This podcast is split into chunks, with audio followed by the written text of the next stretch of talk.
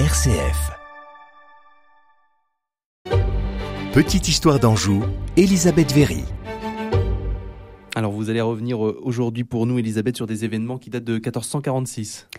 Oui, euh, j'ai choisi de vous parler de l'emprise de la Joyeuse Garde, qui est un tournoi qui s'est passé à Saumur en 1446, en avril, donc au printemps, et qui est particulièrement célèbre parce que René en a fait son livre des tournois.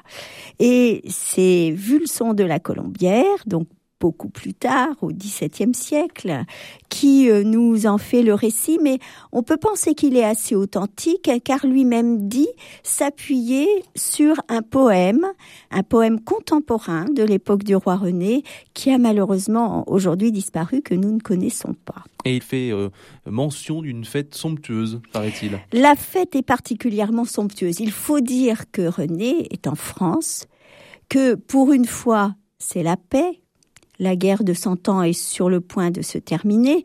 Lui-même qui a essayé d'aller en Italie, finalement s'en est fait rejeter. Il a abandonné pour l'instant, dans sa tête certainement pas, toute prétention au royaume d'Italie.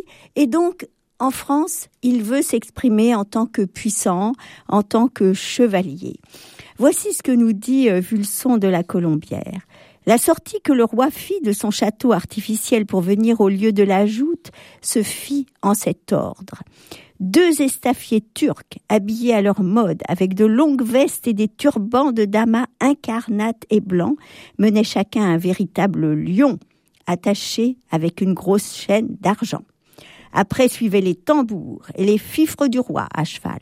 Ensuite les trompettes, tous richement vêtus, de la livrée et de la devise du roi. Après marchaient à cheval deux rois d'armes, tenant leurs livres ou cartulaires d'honneur et de noblesse, puis quatre juges du camp, à savoir deux anciens et sages chevaliers et deux jeunes écuyers bien expérimentés, et puis le roi lui-même arrivait sur un beau cheval caparaçonné, portant son écu et sa devise. Après, un nain, puis une très belle dame à cheval, superbement vêtue, qui menait et conduisait le cheval du roi. Voici donc comment se présentait le roi René avec une escorte tout à fait conforme à la plus belle des chevaleries. Ce tournoi dura plusieurs jours.